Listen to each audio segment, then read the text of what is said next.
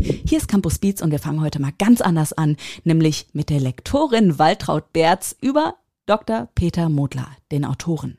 Peter Modler hat ein sehr feines Gespür für die richtige Nuance. Wann es laut sein muss, wann leise, wann kurz, wann lang. Das merkt man im Gespräch mit ihm sofort, egal ob es ums Buchkonzept geht oder später dann um Textfragen. Und das ist wohl sein Geheimnis auch beim Schreiben. Dabei ist er ein Spezialist für klare Worte und plakativen Kontrast. Dass es sowas gibt wie unhöfliche Höflichkeit zum Beispiel und dass Moderation mit Haltung zu tun hat. Man möchte auf der Stelle den schwarzen Gürtel machen in dieser Disziplin wenn man an so manche heutige fruchtlose Debatte denkt. Toll, freut mich natürlich. Äh, Waltraud Berz ist eine strenge Lektorin. Ich schätze die absolut. Also ähm, wenn ich schreibe, dann brauche ich einen starken Partner beim Schreiben. Ich fühle mich da nicht als der eitle Autor ewiger Wahrheiten, sondern ich brauche ein Gegenüber. Und äh, Waltraud Berz ist ein kongenialer Partner. Also ich schätze die Frau Berz äh, enorm und äh, umso mehr freut mich, was sie da über, über das Buch sagt. Campus. Wir sprechen mit den klügsten Businessköpfen einfach über das, was sie wirklich bewegt. Campus Beats, dein Business Update. Worum geht's? Aktuelle Trends, neue Skills, Bücher. Campus Beats.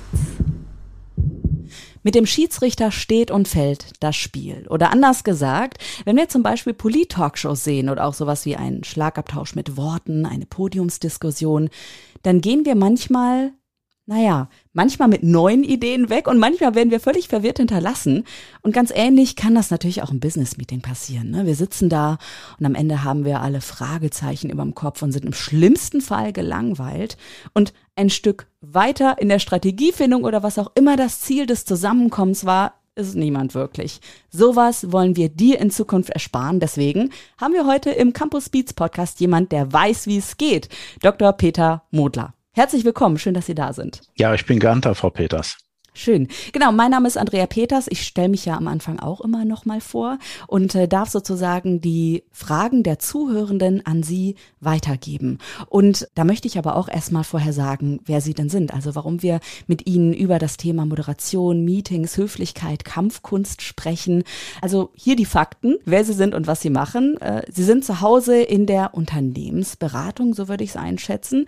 Medienbranche auch, ja, und sind unter anderem Business-Experte für Potenzialermittlung. Fünf Jahre waren sie auch Arbeitsrichter. Und gestartet ist alles, so habe ich es gefunden, mit einer bautechnischen Ausbildung. Über drei Semester Jura bis hin zur Promotion im Fach. Für mich eine totale Überraschung. Theologie. Herr Modler, da äh, steige ich direkt mal äh, ein. Erstmal noch die Fakten zu Ende. Sie haben viele Jahre selbst als Führungskraft gearbeitet und seit Ende der 90er haben Sie eine eigene Unternehmensberatung. Viel los bei Ihnen. Ähm, können Sie sich denn noch an die 90er Jahre, also 1998, erinnern, wie da so das Gefühl des Start-ups war für Sie oder ging das schon viel früher los bei Ihnen? Ja, eigentlich ging es schon viel früher los, weil ich in meiner Zeit als Führungskraft äh, in der Medienbranche relativ erfolgreich war und ähm, Firmen umstrukturiert habe. Und dann hat sich das rumgesprochen, wie erfolgreich das war. Und dann kamen die ersten Firmen und haben mich schon, als ich noch als Führungskraft gearbeitet hatte, gefragt, ob ich sowas sich bei Ihnen auch noch machen könnte. Und irgendwann waren die Anfragen so viel, dass ich mir gedacht habe, okay, also jetzt machst du es Fulltime. Ja, und Herr Modler, ähm, das wird wahrscheinlich nicht weniger, oder? Je länger Sie auf dem Arbeitsmarkt sind. Ja, es wird tatsächlich nicht weniger, ähm, äh, auch wenn sich meine äh, Schwerpunkte jetzt ein bisschen verschoben haben. Ich habe viele Jahre Sanierungen gemacht, äh, klassisches Restrukturierungsgeschäft. Und in den letzten ähm, Jahren, in den letzten fünf bis zehn Jahren, konzentriere ich mich schon darauf, äh, Führungskräfte in schwierigen Situationen zu begleiten. Mhm. Und ich hatte ja gerade die Theologie einmal ähm, angerissen. Wieso haben Sie sich damals entschieden, in der Theologie Ihren Doktortitel zu machen, zu promovieren? Äh, Frau Peters, da müssten wir ganz tief in meine äh, persönliche äh, Biografie reingehen. Und, mhm. ähm, und zwar insofern, als ich in den Mitte der 70er Jahre angefangen habe zu studieren. Und das war genau die Zeit, als sich die große Widerstandsbewegung gegen das Atomkraftwerk Wiel mhm. organisiert hat. Und da bin ich ziemlich schnell einer der Aktivisten geworden. Mit dem Effekt, dass als ich meine ersten Polizeieinsätze hinter mir hatte und äh, voller Zorn mein Jurastudium abgebrochen habe, heute sehe ich das ein bisschen anders, aber damals hat der Zorn überwogen. Ja, dann habe ich anschließend das Studium gemacht, das ich am absolut interessantesten fand, nämlich Theologie Ich gestehe auch warum, weil nämlich die Texte der alttestamentlichen Propheten, die kamen mir derartig zeitgenössisch vor und, äh, und aktuell mit ihrer ganzen pathetischen Wucht. Ich war völlig begeistert von diesen Texten. Und dann habe ich also Theologie gemacht, leider mit dem Effekt, und naja gut, heute würde ich gar nicht mal sagen leider, aber mit dem Effekt, dass ich dann, als ich fertig wurde, 1980, ein politisches Berufsverbot bekommen hatte, weil ich zu radikal war. Ach was. Das war Anfang der 80er Jahre relativ verbreitet äh, bei Leuten, die links und politisch aktiv waren. Und ich war eben auch einer von diesen Tausenden. Und dann war ich 25 und musste von vorne anfangen. Meine Theologie hat mir gar nichts genutzt. Und dann habe ich die Lehre auf dem Bau angefangen, Zimmereilehre gemacht, Gesellenprüfung gemacht und dann eine Weile auf dem Dach gearbeitet, bevor ich dann sozusagen berufsbegleitend promoviert habe. Wahnsinn. Das ist ja eine verrückte Geschichte und für alle Zuhörenden einmal.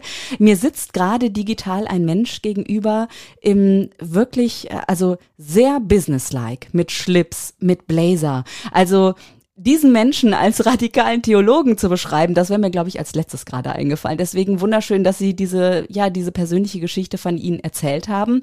Und jetzt bin ich natürlich noch neugieriger auf Ihr Buch, auf Ihr jüngstes Buch, erschienen im Campus Verlag mit dem Titel Wenn Höflichkeit reinhaut. Moderation als Kampfkunst. Den Titel bitte einmal erklären. Naja, es gibt eine ganze Menge Untersuchungen darüber, wie Produktivität scheitert. Und zwar ähm, in wirtschaftlichen Kontexten genauso wie in politischen Kontexten. Und äh, sie scheitert eben oft daran, dass irgendwelche organisationalen Vorbedingungen seelenlos bleiben, dass da Meetings stattfinden, bei denen überhaupt nichts rauskommt. Es gibt ja Schätzungen, dass 50 Prozent unserer beruflichen Meetings äh, völlig für die Katz sind. So viele. Ja, die Unternehmensberatung Proudfood Consulting, die machen regelmäßig sogenannte Produktivitätsreports und in einem der letzten Reports äh, waren die genau bei diesem Prozentsatz. 50 Prozent aller beruflichen Meetings völlig sinnlos. Ohne Tagesordnung, falscher Platz, falscher Ort, falsche Leute und selbstverständlich auch überhaupt keine Moderationsfunktion. Da kommt dann eben nichts raus. Die Doodle AG in der Schweiz hat mal versucht, es sogar volkswirtschaftlich hochzurechnen und kam für Deutschland auf einen Wert von ungefähr 80 Milliarden äh, Euro, die jedes Jahr vernichtet werden durch lächerlich unproduktive Meetings. Dann lassen Sie uns bitte dagegen steuern. Sie haben ja Ihr Buch dazu auch geschrieben. Ja, genau. Da kann man sich dann schon fragen, an welchem Faktor hängt es denn jetzt eigentlich? An verschiedenen Faktoren, aber der wichtigste Faktor, der zentralste Faktor, der entscheidend ist für die Produktivität von Meetings, ist aus meiner Sicht die Moderation. Und deswegen kümmere ich mich darum.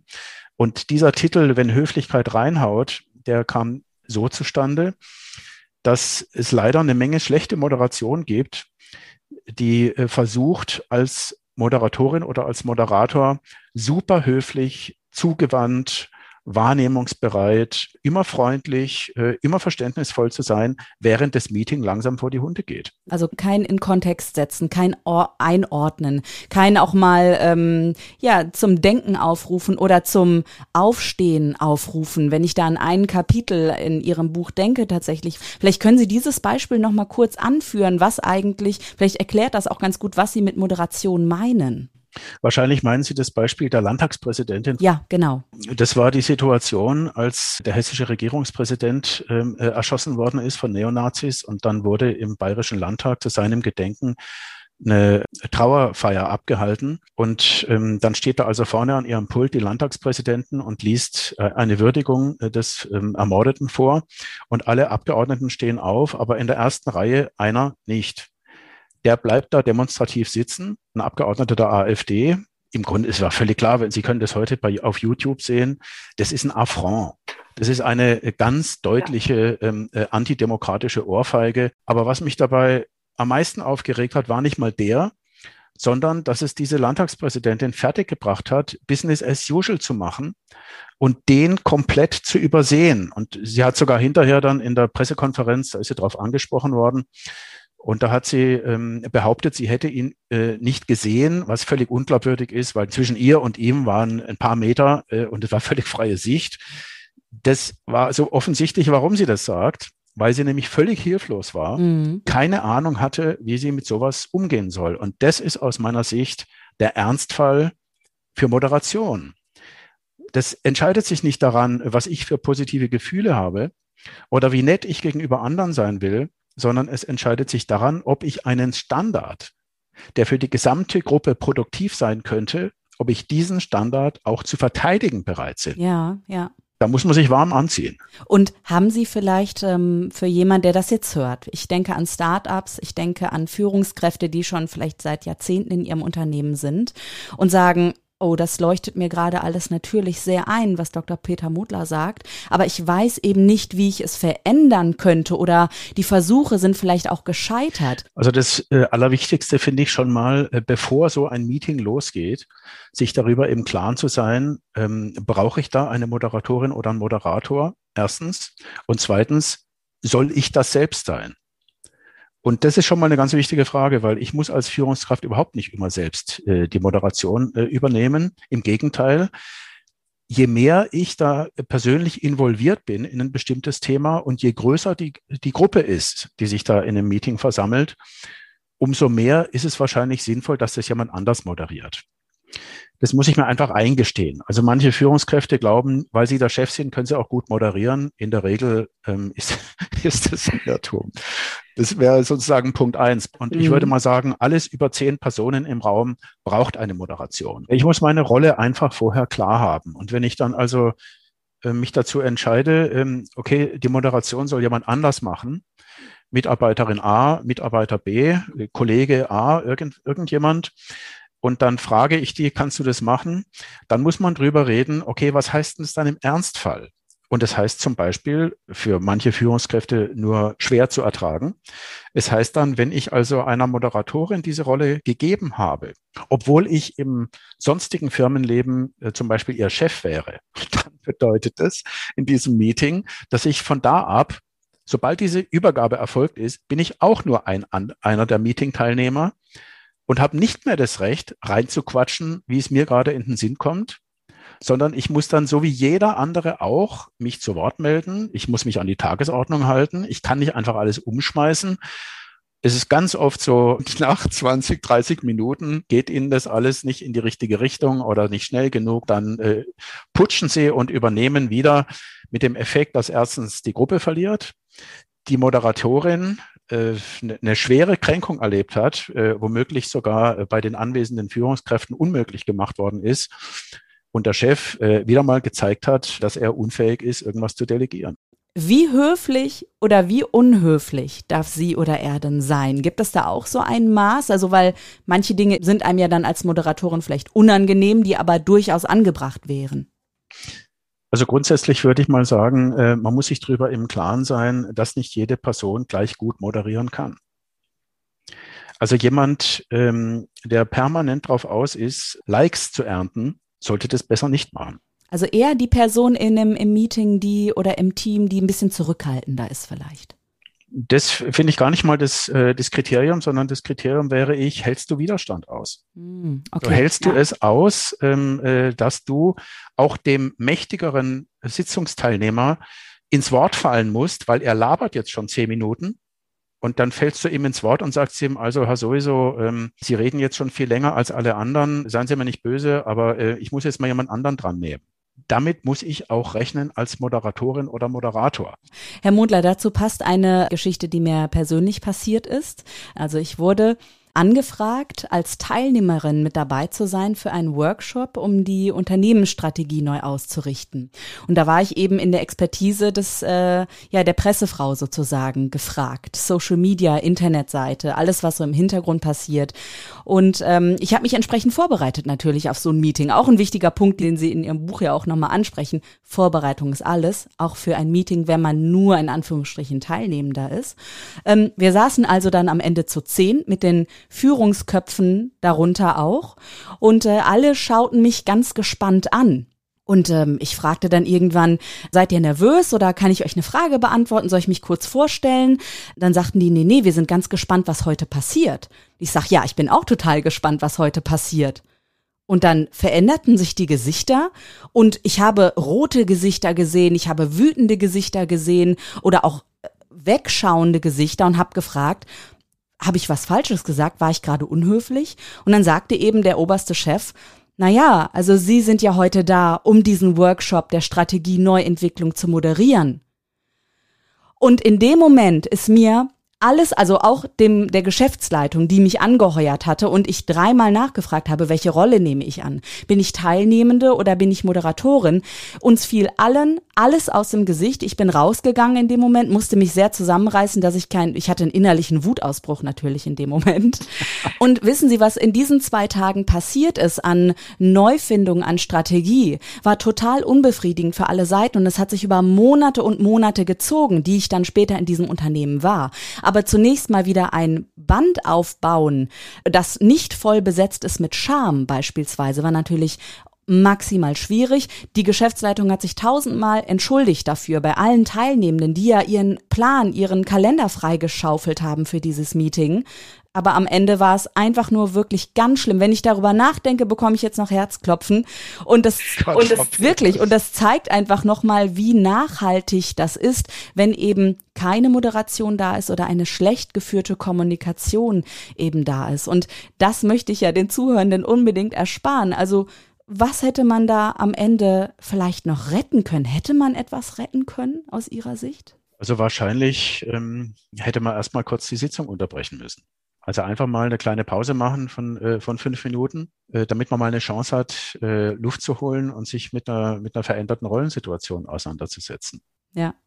Ansonsten ist es ja ein deutliches Indiz, die Erfahrung, die Sie da gemacht haben, dass, dass diese Gruppe, wahrscheinlich diese Firma, ein Problem an der Spitze hat. Also wenn Sie ein Meeting, ein vorbereitendes Meeting haben und Ihnen mehrfach ähm, klar gemacht wird, dass sie es nicht moderieren sollen, sondern dass sie nur eine Teilnehmerin sein, äh, sein sollen und dann, äh, und dann so äh, hoppla hopp äh, mäßig plötzlich ähm, diese Moderationsrolle für sie aus dem Zylinder äh, gezogen wird. Das hat ja mit Effizienz überhaupt gar nichts zu tun. Also ein Meeting, ein, pro, ein professionelles Meeting ich meine, das, äh, man schämt sich fast, das, äh, das zu sagen, weil es so selbstverständlich klingt, aber in vielen Firmen ist es wirklich nicht mehr selbstverständlich.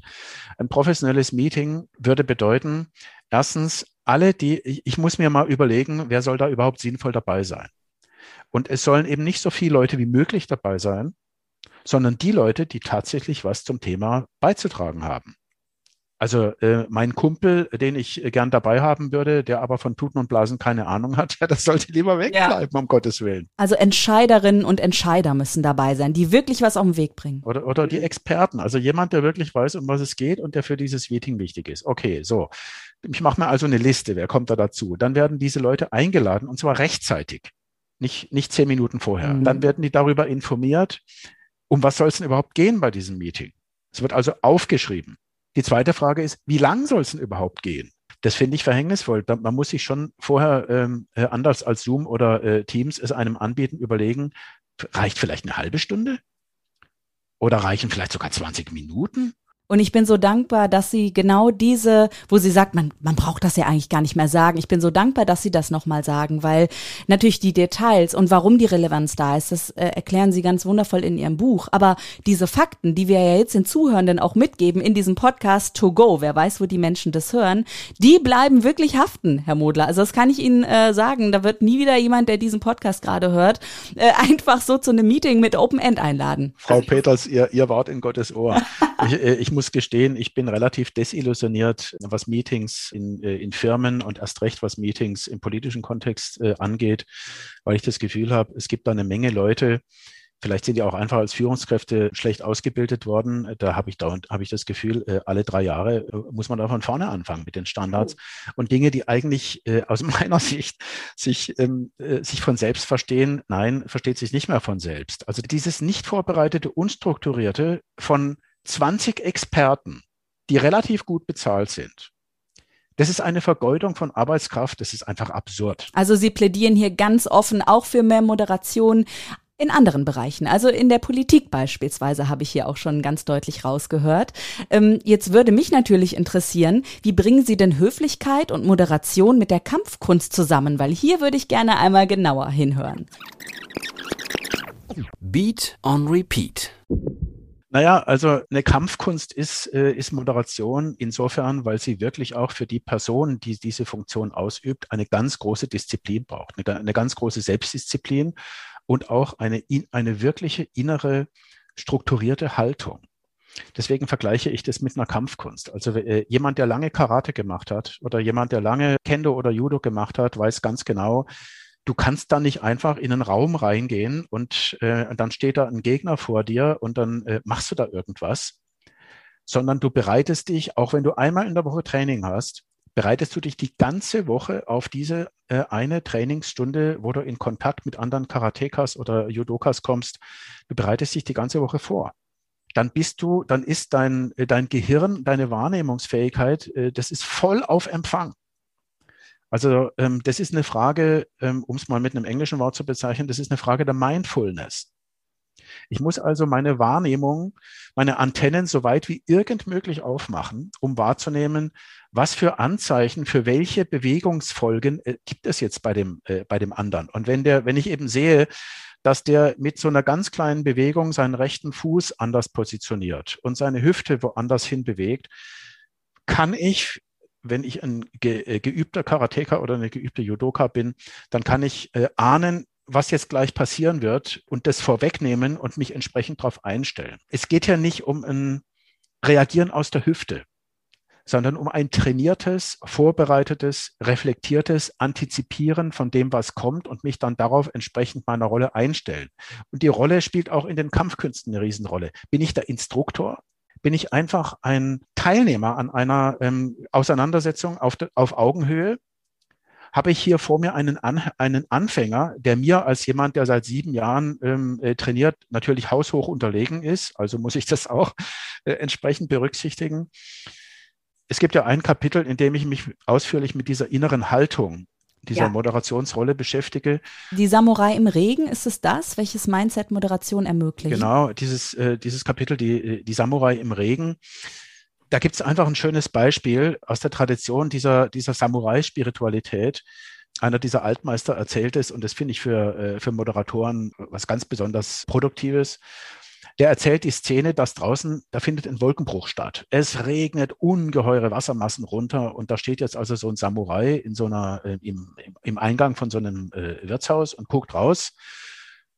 Und jetzt gibt's Möglichkeit eins, der bleibt so lange in diesem Haus, bis der Regen eben vorbei ist, weil er möchte nicht gerne nass werden und so ist es eben. Ja, Möglichkeit eins. Möglichkeit zwei, das ist das, was die Samurai ihren Leuten empfehlen.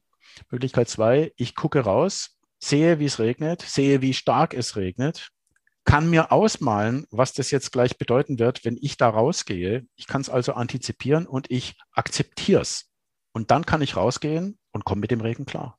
Ich werde nass werden, natürlich. Aber ich habe mich ja bereits damit auseinandergesetzt und akzeptiere es. Und mit dieser Haltung halte ich natürlich eine Menge von dem Widerstand aus, der mir bei einer guten Moderation entgegenkommen kann. Das sagt Dr. Peter Modler.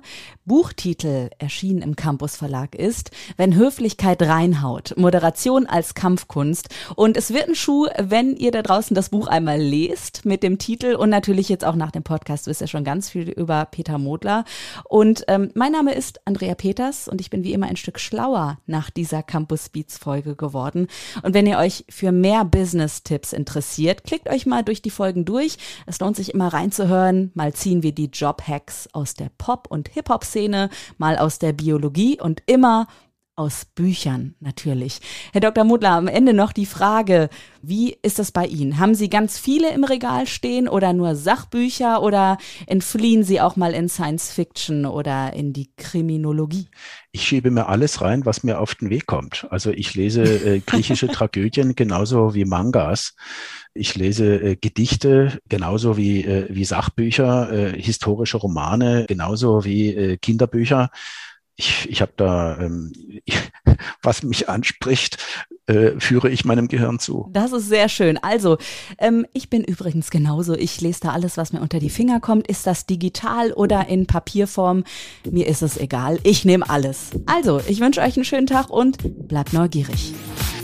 Campus Beats. Mehr Campus gibt es unter www.campus.de slash podcast.